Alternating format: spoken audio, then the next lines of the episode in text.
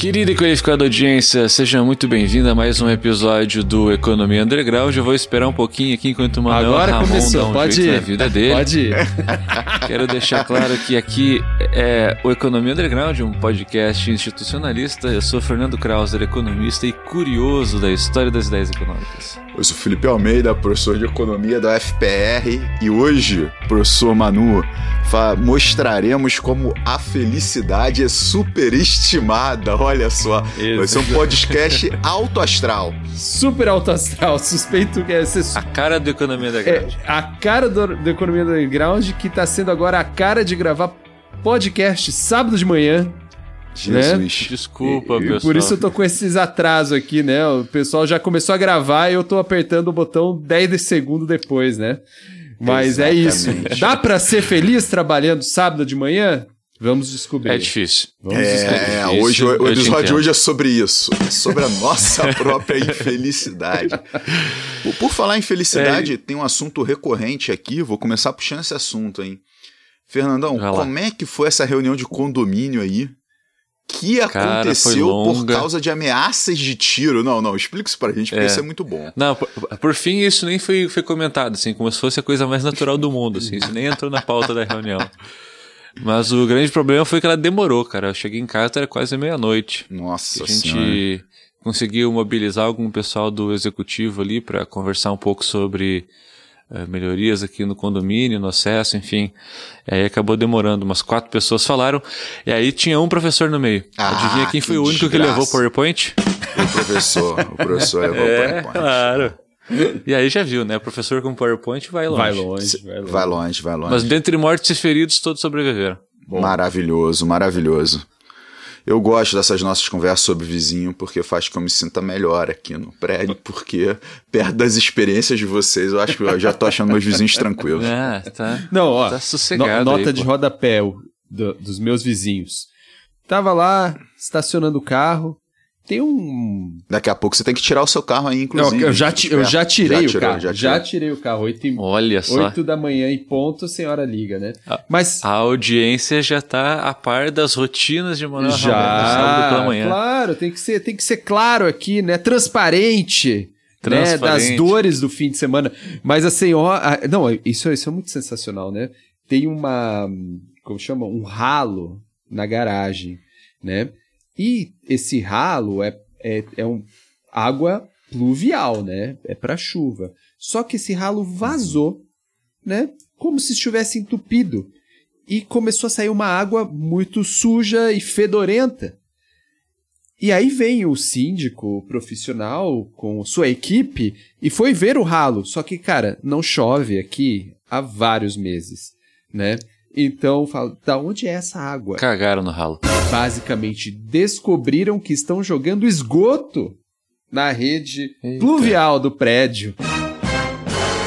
Sério, algum apartamento conectou o seu esgoto nesses canos que é da rede da chuva, da chuva. E aí entupiu. Esses canos da chuva estão entupidos com dejetos, né? Nossa E tá senhora. vazando na garagem, meus amigos. Que porra é essa? Olha Tá só. Alguém vai ser exposto na próxima reunião de Com condomínio, esse hein? pensamento, né? Nessa vibe. Fernandão, te- temos texto hoje, Fernandão? Temos texto? Temos, temos. Não, hoje é episódio sobre vizinhos. Vizinho. vizinhos e encanamentos. Vai lá.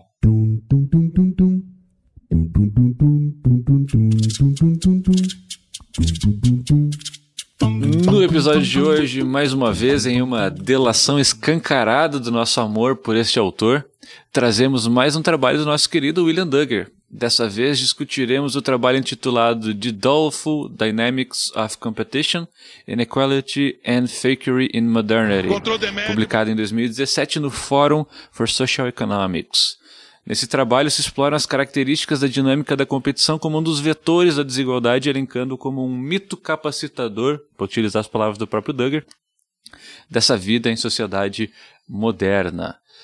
Pessoal, eu diria que essa, essa ideia de competição como um vetor de desigualdade é, no mínimo, contrassensual para quem tem uma formação tradicional na economia, né? Uhum. E eu acho que isso é muito a cara de um institucionalismo radical, né? Atacar essas questões bastante consolidadas no discurso econômico e, e apresentar aquilo que seriam esses mitos capacitadores, né? É, o. Sim. E, e tal, assim, tem muito tempo que a gente não faz episódio falando de mito capacitador. Se eu não me engano, tá antes do, do nosso décimo episódio, assim. Tá bem lá no início, né? Então, é, mito capacitador, ele, ele é capacitador porque ele capacita o quê? Né? Ele capacita esse sistema econômico, né? a existência desse sistema econômico. Então, são mitos que sustentam esse sistema econômico. Então, o mito é uma coisa, ó, ó, o mito, uhum. ele é uma coisa que ele não existe, né? Ele tá ali para ser uma justificativa, muitas vezes velada de algo. Né? Uhum. Então, o que o Duggar apresenta por mito capacitador é uma terminologia que eu acredito que seja dele. Se não é dele, ele incorporou com bastante força. Ele fala: olha, existem vários mitos na nossa sociedade que justificam esse sistema capitalista tal como ele é. Né? Então, uhum. é, essa é a essência aí desse conceito que é muito interessante de ser abordado numa perspectiva de análise econômica. Isso é interessante porque o, a economia institucional ela se interessa exatamente, faz parte, né? Se a gente for lá nos nossos primeiros episódios ali sobre o texto do, do Walter Neal, né? Sobre instituições, né? Ali está, nós, a economia institucional se interessa pela folk view, né? Pela visão que os próprios é, participantes de uma cultura a visão que eles têm das próprias ações, né?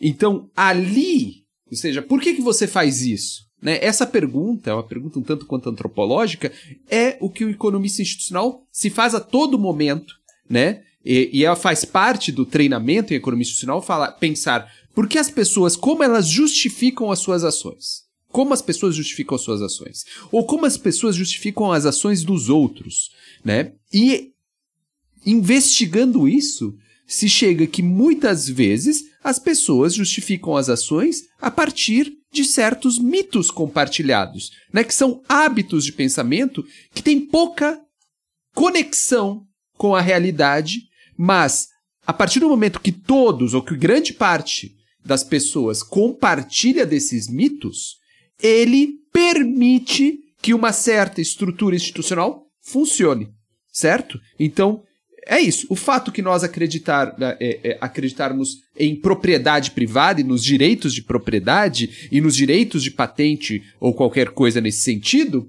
permite com que coisas sejam produzidas, vendidas, certo? Mas, e bom, e que pessoas tenham emprego, mas que também certa classe consiga explorar outra classe, né? Então permite com que as, o, o, a nossa forma de é, subsistência econômica e de existência econômica se perpetue, né? A partir desse compartilhamento de hábitos, e esses hábitos podem ser hábitos ligados a mitos, né? Ligados a coisas que não têm nenhuma é, materialidade, né? É o que a gente está falando bastante nessa temporada, né? Que é o a gente naturaliza coisas que não são naturais, né, que são apresentadas para gente porque nós compartilhamos hábitos de pensamento. Uhum. E a visão de uma pessoa passa a reforçar a visão da outra. Né? Uhum. Tipo, então, aquela interpretação começa a ser uhum.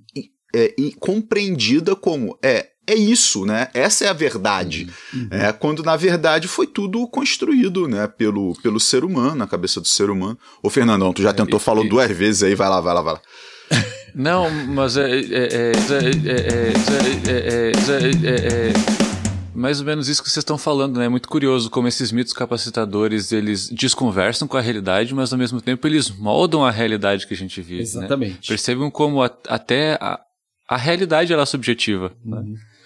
Existe realidade, professores? Claro que não. Né? Claro que não, a gente não consegue perceber a realidade. Né? O que a gente tem são interpretações né, à luz daquilo que a gente foi construindo na nossa cabeça, né? De, daquilo que a, a gente tem a nossa própria trajetória, né? a nossa própria experiência, é, e a gente tem aquilo que a sociedade nos apresenta. Por exemplo, eu, eu imigrei, né? Eu sou natural do Rio de Janeiro e hoje eu moro em Curitiba. Eu teria uma compreensão da realidade totalmente diferente se eu nunca tivesse migrado, se eu te, sempre tivesse ficado na, mesma, na minha cidade. Né? Porque a partir do momento que eu vim para cá, eu aprendi coisas né, que são naturais daqui. Né? Tipo, isso modificou a minha visão né, de mundo. É, eu decidi, foi uma decisão equivocadíssima, mas eu decidi me tornar professor universitário. Né, tipo, isso construiu minha visão de mundo. Né? Se eu uhum. fosse um economista trabalhando em uma outra iniciativa, né, tipo com um outro emprego, né, eu teria uma outra visão de mundo. Dona Cláudia Almeida já falou que você tinha que ter feito concurso da Petrobras. Concurso da Petrobras. Você foi teimoso. Petrobras, minha mãe. É. é, não, minha mãe, ela, ela acha que ela pode determinar a vida dos outros até hoje. É, um beijo, mãe. Ela escuta sempre. Ela ouviu beijo, isso aí. Beijo, Sempre comenta. E aí o nas redes sociais. Vou, vou dar uma quebradinha aqui antes de passar a palavra. A primeira vez que a gente discutiu o mito capacitador aqui no podcast, olha só, faz quase dois anos no nosso episódio número 8, cujo título é fantástico: Irmão do Jorel no carro elétrico dos mitos da hegemonia corporativa. Nós Meu já fomos Deus. bons e títulos, hein? Nós já, já fomos, bons, hein? Somos, somos. Isso daí é da época que o Pablo trabalhava com nós. É, o Pablo, Pablo, saudade, Pablo, abraço. Cadê o Pablo, né, cara? É. Quem sabe ele volta, sumiu quem sabe ele volta. É. eu, eu, assim, tem uma questão dos mitos aqui capacitadores, que é os mitos que se interessa a economia institucional, que também está ligado é que eles garantem uma certa estratificação social. Né? Eles estão ligados a uma certa hierarquia social e a manutenção dessa hierarquia, a manutenção do status quo. Né? Então, é, tem uma questão tipo, ah, sociedades, por exemplo, uma coisa simples, né? É, você lê ali o Pierre Clastres, né? O antropólogo vai dizer, olha, a sociedade é, Yanomami, ela tem mitos, mitos, né? Ela tem histórias que ela conta para ela mesma que dizem que é, tem que ter muito cuidado do um, né? Do um, da unidade, né? Por quê? Porque um destrói a comunidade. O um pode destruí-los. E quem é o um? O um é esse poder, né? De determinação do que o outro pode fazer. Então é isso. O um é essa figura de liderança, então pensei no cacique, né, no líder é, tribal, em que ele pode comandar os outros, e a partir do momento que ele exerce esse poder de comando sobre os outros, a unidade daquela sociedade é destruída. Então ele é perigoso, né? É perigoso. Mas tem comando? Tem. O cacique comanda, mas na verdade ele está ali por uma é uma figura representativa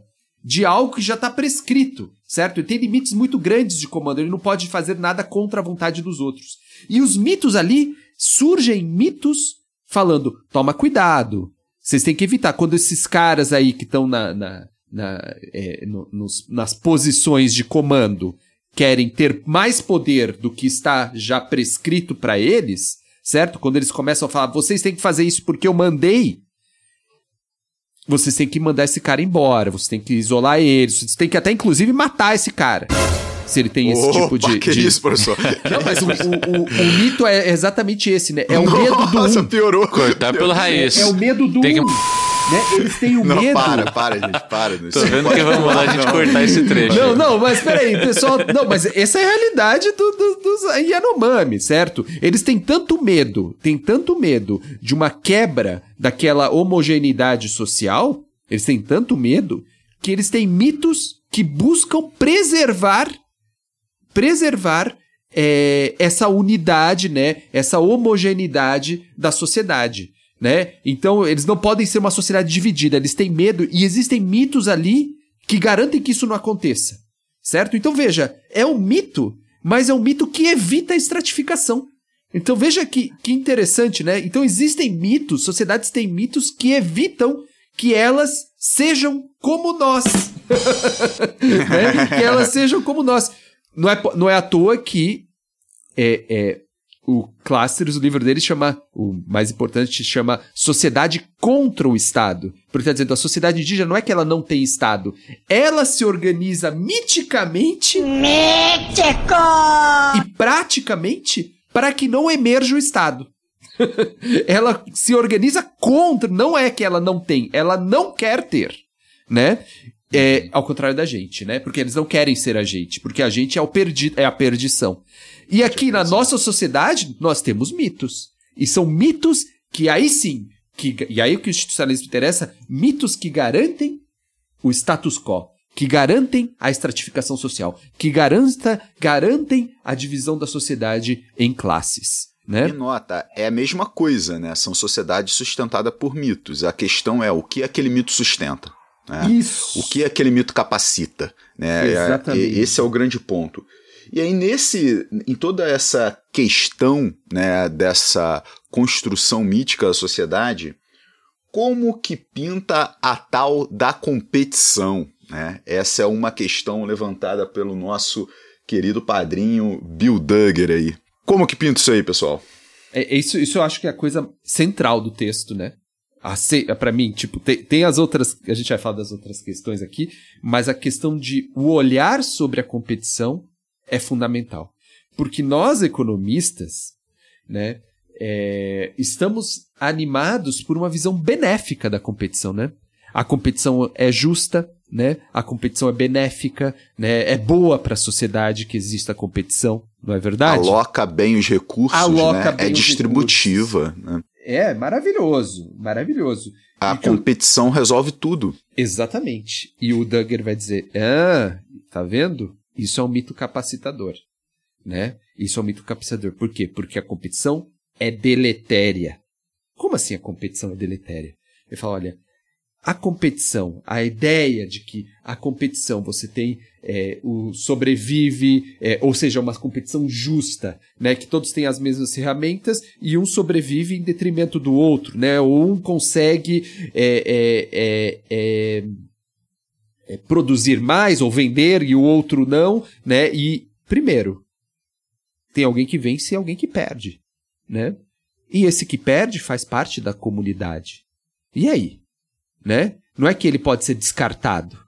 Segundo, a competição é cumulativa, né?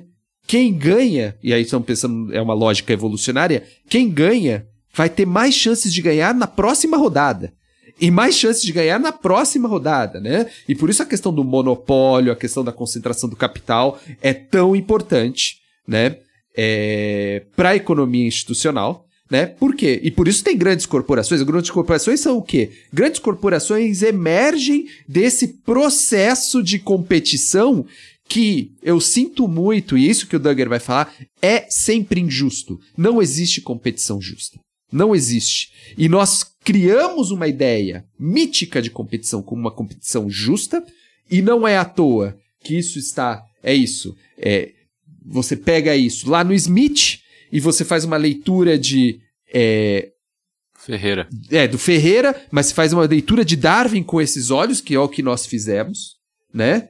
Se você pega, eu já falei disso, leiam lá o A Nova Razão do Mundo, do Pierre Dardot e do Laval, né? E ele vai colocar claramente, cara, o que caracteriza o nosso mundo atual é essa ideia competitiva eliminatória, certo? E deletéria, né? Você, não, é tudo, a vida é uma competição, certo? Veja, a ideia da vida é uma competição, está incluso a ideia que a vida é destruir o outro. Certo? Vou- ah, não, preciso ser competitivo. Bom, você quer ser competitivo, é, você vai ter um trabalho porque você está buscando trabalho que você tenha maior condições de entrar no mercado. Bom, vai ter gente que não vai ter trabalho. Vai ter gente que não vai ser tão competitivo com você. Tem gente que vai perder. O que fazemos com essa sociedade? Né? Então veja, competição em todos os sentidos, em todos os sentidos, ela é ruim. Ela não é boa, né? E o Duggar coloca isso, tipo, a, a linha de frente do argumento dele é acabar com esse mito da competição como benéfica. Inclusive, aí a gente fala, né? Duggar sempre crito- é, é, cita o Kropotkin. O Duggar tem um texto sobre Kropotkin, sobre a, a ideia de evolução do Kropotkin, que é um autor anarquista, já falamos sobre isso, né?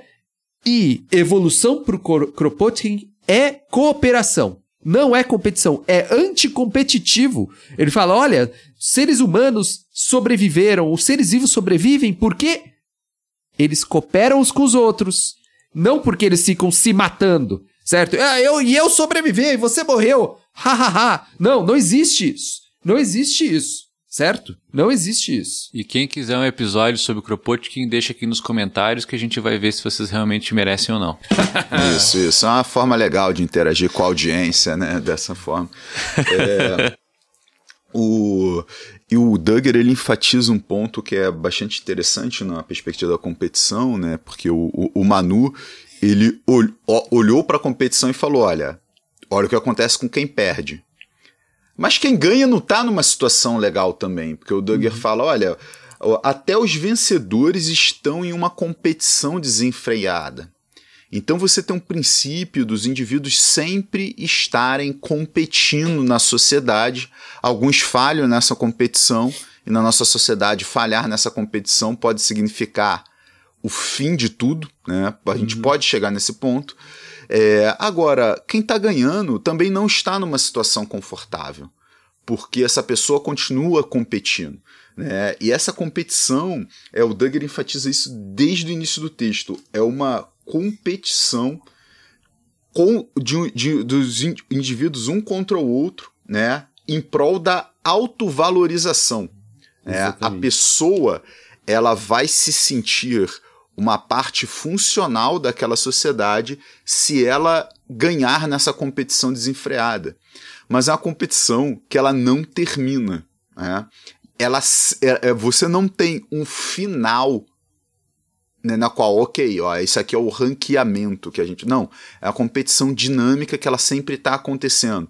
Então a pessoa pode se sentir vencedora em determinado momento, mas inevitavelmente vão ter muitos momentos de falha. né? Então a gente coloca os indivíduos na nossa sociedade em um processo no qual esses indivíduos vão sentir que vão falhar em muitos, mas em muitos momentos, né?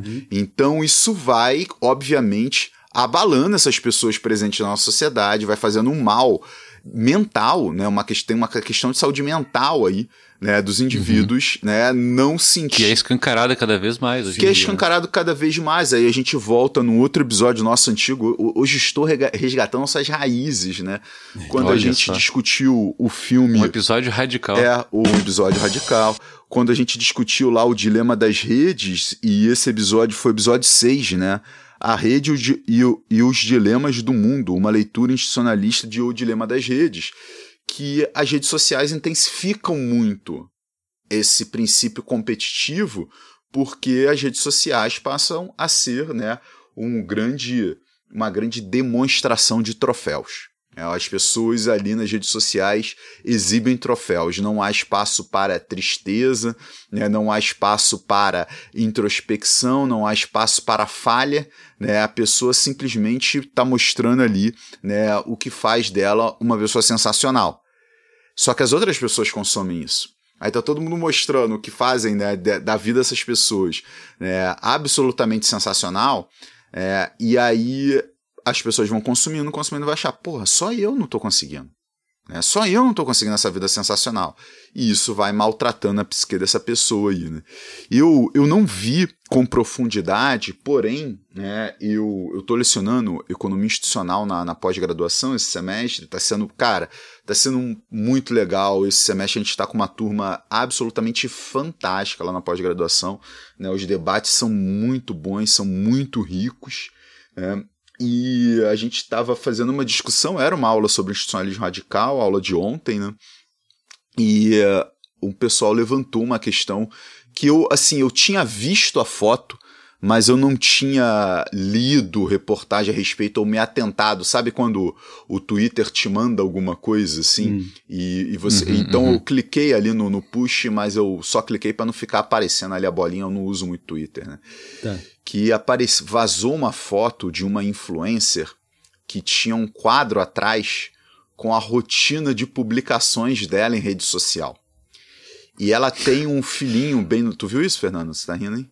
Não, Não, vi, não não, não vi. É, e ela tem um filhinho novinho, cara, e tava lá é, né, né, nesses bullets, né? Antes das nove da manhã, postar café da manhã, né? Alimentar o monstro. Não, postar foto do bebê fofo, postar foto, né, beijando o bebê, é, postar Caralho. frase, né, motivacional, postar Ela frase um roteiro pra vida. reflexiva, tal.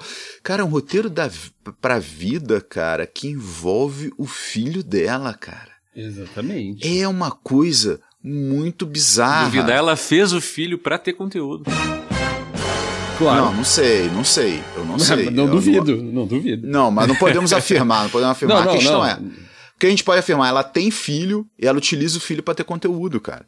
Entendeu? É uma É. coisa muito maluca. Nota, é, a, a, a gente sempre foi muito crítico sobre crianças vendendo bala no sinal. É muito diferente? Fica aí o nosso questionamento. Fica aí o- a O- reflexão. Fica a reflexão, né? E o. Cara, e essa questão, né? Ela sempre tá mostrando, olha só. Pô, tô aqui com minha família, meu filhinho foi. Não, não é foto do moleque chorando desesperado por algo que ela não consegue identificar. Nem tudo É, cagado, né? Nem todo também. cagado. Cagado é que né? é tipo, o moleque também. cagou até a nuca. Tem, Isso, tem que não, dar isso um banho no moleque e. e Cara que ele caga, senta e dá aquela embalada. Isso É, acontece tipo, em não, famílias é. de perdedores. né? E, e, nota, é, é uma questão assim, olha, pô, que família foda que eu tenho, né? Olha que vida foda que eu tenho. Cara, e as pessoas consumindo isso, né? Uhum. E nessa competição desenfreada, a pessoa sempre, caralho, não tô conseguindo, não tô conseguindo, não tô conseguindo. Porque esses influencers eles acabam sendo que é, é, o, aquilo a ser atingido. Não, eu quero ter Uhum. aquela vida foda igual daquela pessoa. Só que aquela vida ninguém tem, é um mito, né? Nem, a Nem própria ela, pessoa. Nem ela, a própria nem a pessoa. É, É, um é. mito, cara. É um mito. E, mas as pessoas não entendem isso como mito. As Não. pessoas querem aquilo, né? E ninguém vai atingir aquilo, que é essa questão que o, que o texto. Eu achei que o texto fosse abordar mais, mas aborda um pouco, assim, a questão da felicidade. né? É, Tipo, ele aborda pouco, ele coloca isso no início, É. né? Tipo, a felicidade que é o lance e não tá lá, né? É, eu Agora- fiquei buscando isso o tempo todo, cara. Foi até meio frustrante. Mas a, a questão do mito, isso que você falou é muito interessante, porque, é, primeiro, é, eu acho que todas essas influencers, essas coisas, te dá, um- dá uma impressão, né, que, cara, qualquer um pode, consegue, né? Exato. É, é porque é, é, é um, é um sistema de, de autoalimentação, né? Que, tipo, é uma pessoa que é isso, tipo. Ela não tá fazendo na- nada demais, né? Tipo, a pessoa mostrando a vida dela, só que ela tem muitos seguidores, pelo fato de ela ter muitos seguidores, ela vai ter mais seguidores, e por isso ela consegue ali ganhar um dinheiro sem fazer. Pra- botando foto de filho, foto de café da manhã e das coisas que ela faz no dia, né? Agora, então isso chega, fala, putz, então eu consigo fazer isso, né? E eu acho que tem, novamente, já que já estamos indo no- falando dos episódios passados, né? Tem uma, o, o, o episódio com o Rafael, né? Da mitopeia do empreendedor, vocês lembram disso, né? Que ele pega a ideia desse, é, é, da jornada do herói, né? e isso é importante como um mito capacitador da nossa sociedade neoliberal também. Por quê? Porque é um mito capacitador que diz: você tá perdendo e tá se dando mal, você tá se dando mal, mas cara, no final vai dar tudo certo. No final, Uhum. você, ó, então aguenta as pontas. E cara, essas ideias do, esses negócios dos empreendedores é sempre assim, né? Na minha décima firma, décima empresa, ali deu certo. Continue tentando, né? Continue tentando. E a culpa é sua se não der certo, certo? E se não der certo é porque ainda não acabou. Você ainda não morreu, né? Você ainda não morreu. Então vai dar certo em algum momento, vai dar certo. Né? Ou talvez você projete no seu filho a sua frustração de não ter dado certo e vai dar certo com ele. E ficamos nesse, nesse é, processo competitivo. Só que o, o texto do Duggar é importante porque ele.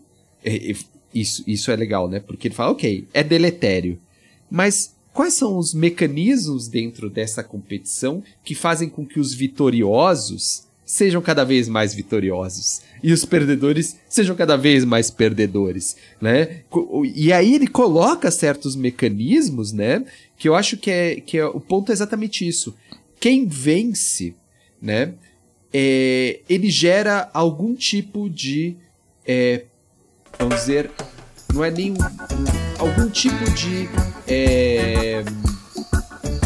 Dá uma pausa aí. Algum tipo de. Ó, Bob Marley. É,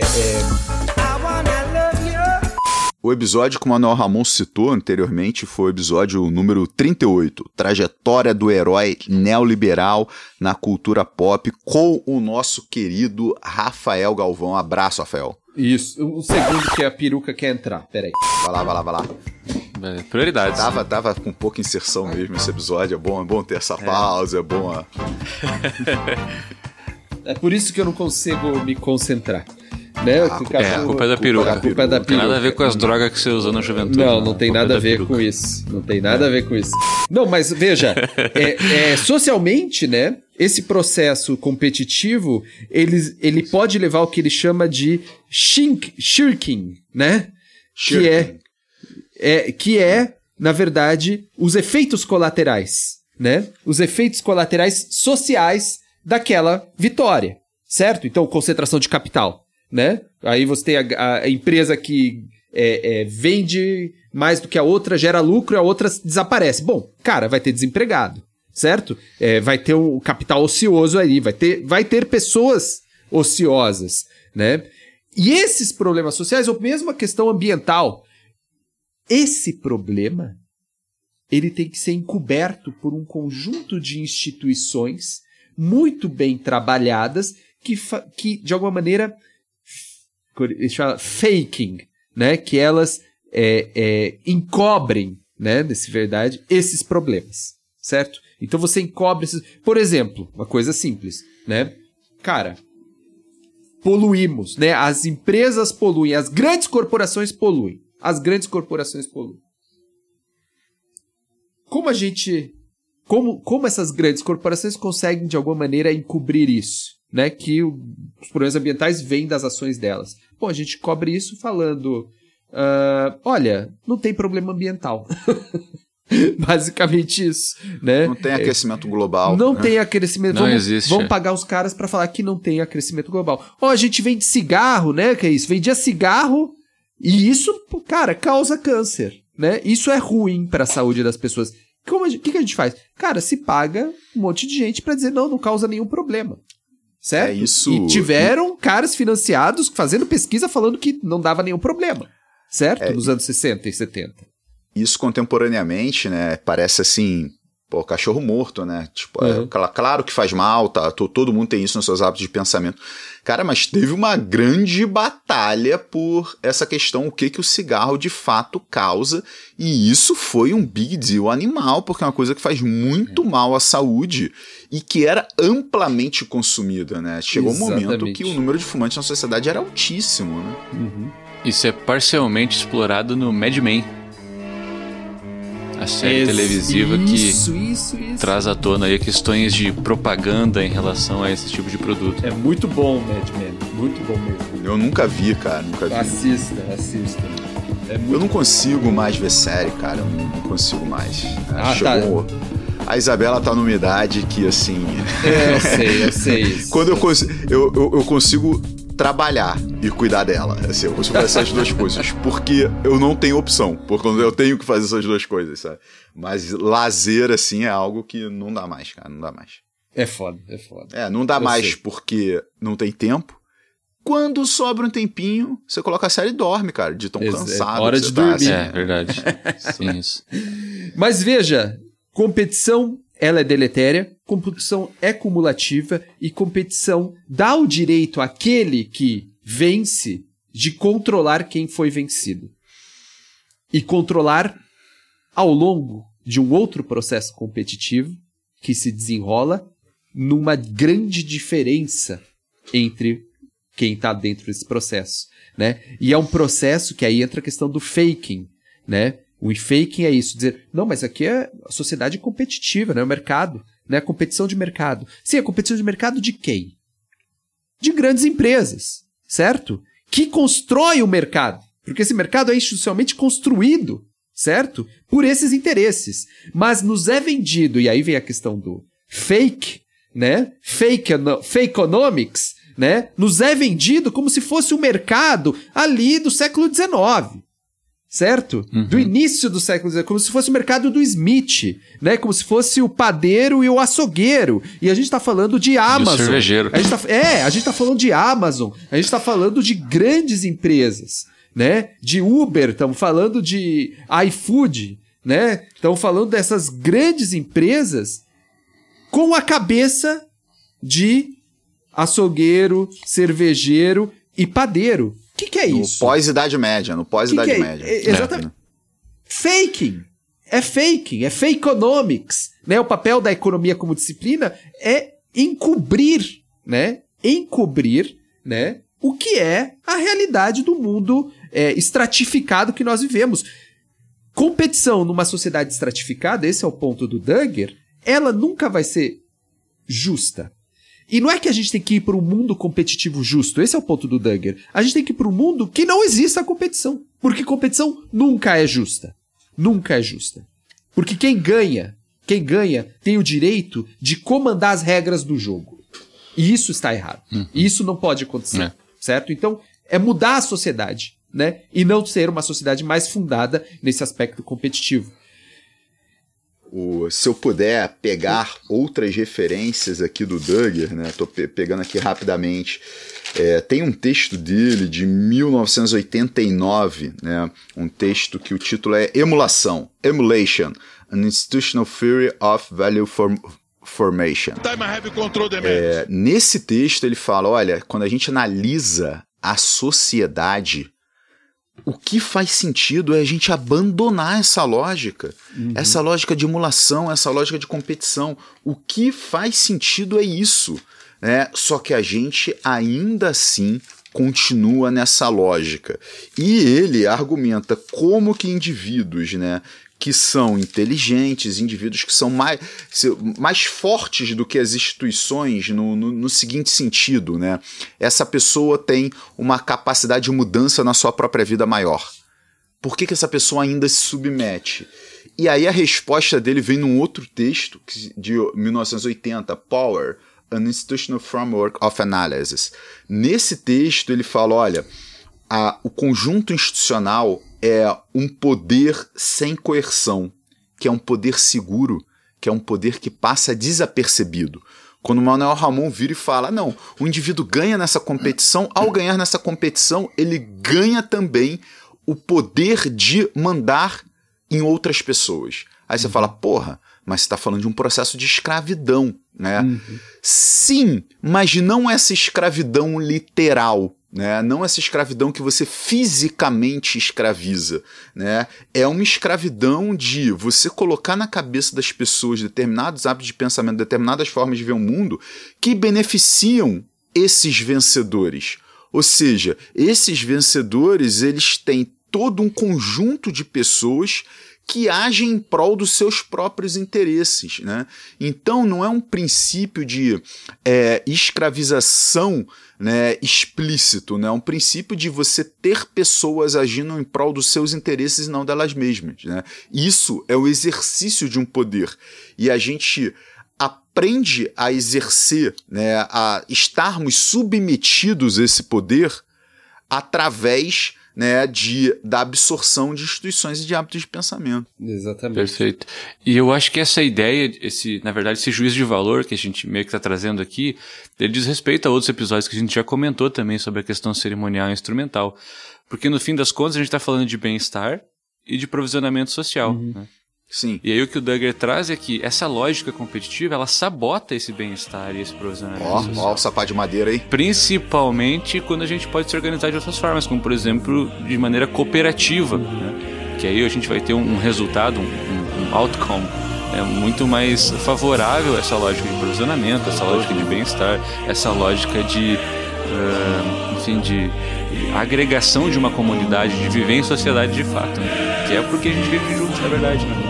Tocou alto dessa vez, né? Tocou alto. Tocou alto, é. O, é, não, é, e é muito interessante, eu acho. É, é que o, o texto, assim, você. Acho que nossos ouvintes, eles. é, eu recomendo muito a leitura, porque ele vai nessa, nesse caminho mesmo que a gente está falando, né?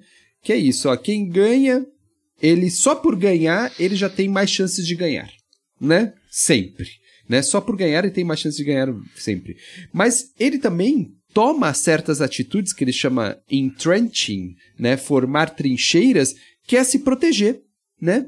Ele tem direito a criar uma proteção, ele tem direito, por exemplo, né, a é, se usar de ferramentas que ele mesmo cria, institucionais, que ele mesmo cria para ganhar vantagens em próximas rodadas de competição. Então é isso, ó, patentes, né? Patentes, né? A grande empresa vai lá, ela tem capital, certo? Ela tem capital, então ela consegue concorrer é, porque ela tem mais capital, mas quando ela ganha, ela cria uma coisa, tem direito a uma patente daquilo, explorar as patentes, né?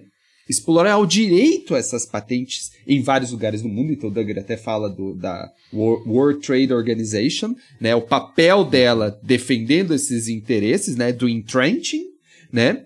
E do faking, né? Que é, são as próprias empresas dizendo, não, isso aqui é um mundo competitivo maravilhoso smithiano certo? É, aliás, é muito bom que tenha essas grandes empresas. Aliás, se essa empresa ela é monopolista, não tem problema. Não tem problema porque só o fato de imaginar que vai ver um concorrente já faz com que o preço caia. Né? já faz com que o preço seja um preço é, de concorrência perfeita. Então ela pode. Veja, veja como a economia ela vai justificando essa aberração em termos competitivos e em termos imaginários, né? Em termos imaginários, porque só o fato de você ter essa é, é, são os mercados contestados que se diz né, na economia, que é, olha, só o fato de se imaginar que há possíveis entrantes, a empresa vai produzir né, a, a preços de concorrência perfeita. Por quê? Porque ela não quer que entre o outro cara. Se ela tiver preços monopolistas, tiver preço alto, vai entrar um concorrente. Então ela já se protege disso porque ela não quer que entre. Então veja, é uma empresa única que vende a preços de concorrência perfeita sem ter concorrência. Então veja como a competição ela é um nível imaginário tão grande, né, em que a gente compra como se ela existisse. Né? É vendido como se ela existisse. É mesmo assim, olha, não, não tem. Aqui não é competição. Dá pra ver que só tem uma empresa. Ah, não, mas ela funciona como se. Aí vem o Friedman. Como se. Como se estivesse no mercado competitivo. Certo? E a gente sabe o que faz? Engole a pílula vermelha, ou é azul, não sei qual que é do Matrix, e fala: não, tá tudo certo. Esta é a sua última chance. Depois disto não haverá retorno. Se tomar a pílula azul, Fim da história. Vai acordar em sua cama e acreditar no que você quiser. Se tomar a pílula vermelha, fica no País das Maravilhas. E eu vou mostrar até onde vai a toca do coelho. Tá tudo certo. É a pílula que não é da realidade, a pílula da de manter tudo como tá, né? É, uhum. E, e, isso nos é vendido, né? Isso nos é vendido e se forma esse espaço, e aí que eu acho que é importante do neoliberalismo, do There is no alternative. Que é essa ideia, não tem o que fazer. Isso também nos é vendido. A ideia de que não tem o que fazer. Né? A ideia é que acabou. É isso aí. Sabe esse, essa vidinha que você tem? É, você não tem que sonhar um mundo melhor. O mundo é isso aí mesmo. Enfim. Né? E, o, e o faking também hoje ganha uma outra intensidade através das redes sociais, né? Porque a gente discute muito fake news, né? Que impacta muito em questões políticas, eleições e tudo mais. Mas você tem outros tipos de fake things né, nas redes sociais e você percebe discursos sociológicos, discursos econômicos, tal, justificando o status quo ali, né? Uhum, justificando uhum. uma lógica né, muito específica. Né? E quem promove esse discurso? Né? Quem dá espaço para esse discurso? É, aí você entra no entrincheiramento, né? Tipo, Isso. você tem algumas pessoas se protegendo ali, promovendo esses discursos e gerando um grande alcance, né? Tipo de mitos que protegem que os vencedores continuem vencendo. Exatamente. E que justifica que os vencedores estejam lá, né? E que digam, você pode ser um também. Né? Você pode é. ser um também. Se você é, você não se esforçou. Novamente. Exato. O. E, e, é, aí eu, é, fala, fala. Aí eu acabo lembrando do. Lembrou bem, hein? É, eu esqueci o nome dele, mas aquele que fala que a educação não é libertadora se o sonho do Pô, tu esqueceu tornar o nome opressor. do Paulo Freire, brother. Você Paulo tá Freire, demais, né? Pô. Muito bom. tá demais. Você, É, esque... muitos nomes. Você esqueceu o nome do- dos maiores intelectuais brasileiros, né? Tipo, Paulo é. Freire, sensacional, sensacional. Mas veja, isso. Fe- Felipe retomou o texto do Power é, do, do Duggar, né? Qu- Quase que eu falei, foi o, Fer... Foi o Fernando. né? Você falou Paulo, eu achei que você, tinha falado Paulo. É gravado sábado de manhã, É tem essas foda, coisas. né? Tem, tem. mas mas e- e, qual que é o lance, cara? O institucionalismo, ao é, enfocar nessa questão, né, do, da competição, de como ela não é justa, como ela é deletéria, como se vende como justa e vender como, ou como, nem, nem como justa, se vende como a pedra de toque da sociedade é, é, virtuosa, né, uma sociedade é, de mercado virtuosa, é a competição, como a gente falou aqui, e ele tá falando, não, isso aqui não é bom, isso aqui é deletério, isso aqui é ruim. Né? Ela por si só, ela está, cria um processo cumulativo que gera grandes diferenças de poder, né? de comando. E isso é um ponto que, que o institucionalismo tem e que a economia neoclássica não tem. E isso é um ponto que coloca, peraí, esta abordagem, ela está colocando, primeiro, vivemos um sistema, um- numa, numa sociedade estratificada, vivemos uma sociedade em que o poder comanda essa estratificação, as diferenças de poder, certo? E o pior, temos, vivemos uma sociedade onde você tem um processo de disfarçamento, né? Podemos pensar assim, que é o faking, dessas relações que são um tanto quanto óbvias, né? E aí, o Duggar fala, e a economia? A economia está nisso, a economia neoclássica é isso, é faking, né? Se você não gosta de fake news, então você talvez não tenha que gostar muito de fakeonomics, né? É que é eu nova e aí eu- outro o ponto que eu sempre, que eu tô lendo esse livro, eu tô lendo devagar, então eu fico recomendando mesmo o, o tempo inteiro, ele já deve ter recomendado umas 50 vezes, que é o Genética Neoliberal, que é esse processo de faking na é, psicologia, que é essa psicologia evolutiva que vai dizer o ser humano é competidor por natureza. E quem compete não é o ser humano, são os genes. E aí eles criam tipo um as if. É- você pode Uhum, ser nossa. cooperativo, mas seus genes não são. Né? Você pode ser uma pessoa altruísta, mas seus genes não são. E o seu altruísmo, por mais que você não perceba, ele é egoísmo, porque os seus genes são egoístas. E ele é egoísmo e você acha que não é, mas na verdade tem uma explicação egoísta para todas as suas ações. E é competitivo. Coincidência ou não, Diga. essa é a base de muitos eugenistas do início do século XX. Exatamente. Perfeito, Exa- perfeito. Bela observação, Fernandão. É Bela isso, observação. E isso é hoje, e por isso chama genética neoliberal. Por quê? Porque ali está o centro da questão. A competição. E é uma competição tão arraigada na nossa. Na, é, na, na mitologia do que nós somos, né? Que aparece até como sendo algo genético aqui, né? Não tem como escapar. Não tem como escapar. É genético. Acabou. Acabou. Vou, vou, vou pegar esse comentário Fernandão aí, ó. Mas está acontecendo muita coisa parecida com o início do século XX. Uhum. E então as justificativas também são similares ao Também início do século parecidas. XX. Né? Tipo, então assim, não é, não é coincidência, né? Você precisa ter esses mitos para sustentar determinado discurso. Exatamente. exatamente. Ou seja, estamos prevendo aí, estamos prevendo que alguma coisa do meio do século XX vai acontecer no meio do século XXI. Espero que não. Espero que estejamos errados. É. E é o Museu de Grandes Novidades, né? Que novamente é isso aí. Ah, ele voltou, Mais uma Cazuza, vez. ele voltou. Voltou. Imortal, né?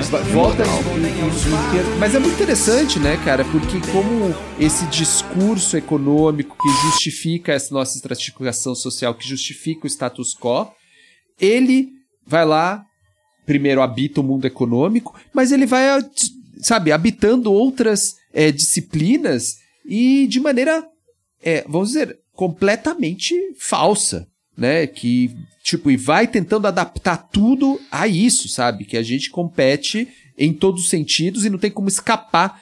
Por isso é neoliberalismo, porque neoliberalismo a ideia é que você não tem como escapar. É isso. E esses caras são, é isso mesmo, porque é a nossa natureza, né?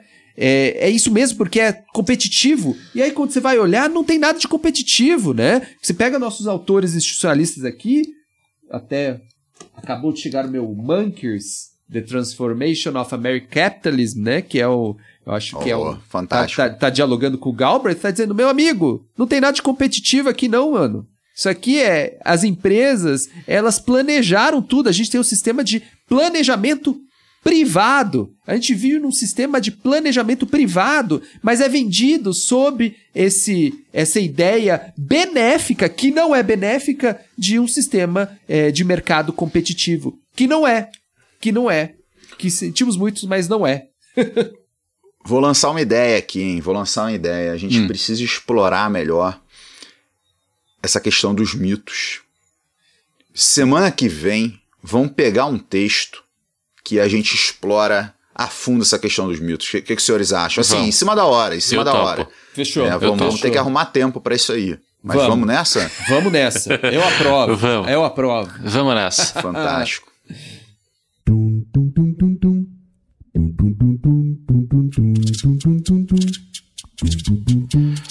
Pessoal, quero lembrar a todos que estamos nas redes sociais. No Instagram, nós somos Economia Underground. No Twitter, nós somos Eco Underground. No Facebook, nós somos a página Economia Underground Podcast. Manuel Ramon, Felipe Almeida, temos abraço, dicas. Eu tenho um abraço, estou pegando aqui a lista dos meus abraços aqui. Olha só. É, Cara, é requisitado. é porque eu quero falar os nomes, os nomes certinhos aqui, calma aí. Entendi. É, Assim que eu achar aqui, eu, eu também vou mandar. Achei primeiro, vou começar então. vai, vai, vai lá, vai lá. Mentira, pera. Tá, eu achei, eu Aqui, achei então. Então vamos lá, vamos lá, vamos, vamos, vamos assim, vamos assim.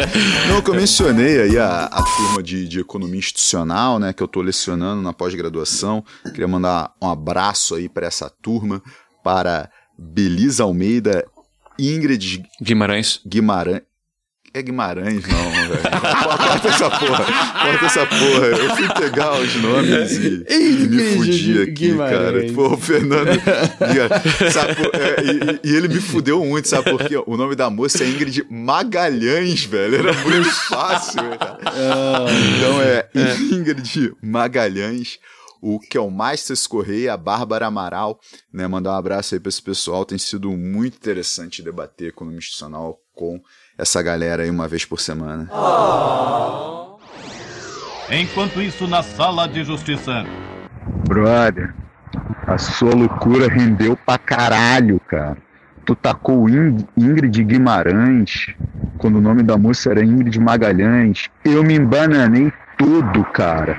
Eu tinha que mandar um abraço lá pro Kelmeister Corrêa e pra Bárbara Garcia. Só que o nome do Kelmeister é Kelmeister Corrêa do Amaral. E aí eu mandei abraço pra Bárbara Amaral, mas era pra Bárbara Garcia, cara. Tem como consertar isso aí, brother? Eu. Falando em Ingrid Guima- É, Guimarães, não sei se a gente já falou aqui, mas Débora Seco foi a primeira crush do Felipe Almeida Ah, isso em é- sala de aula, Isso é não um foi? fanfic do caralho, né? Tipo, É, não, eu, eu- eu acho que é real, hein? Não, eu estudei com ela, mas não, não rolava nada, não. Não.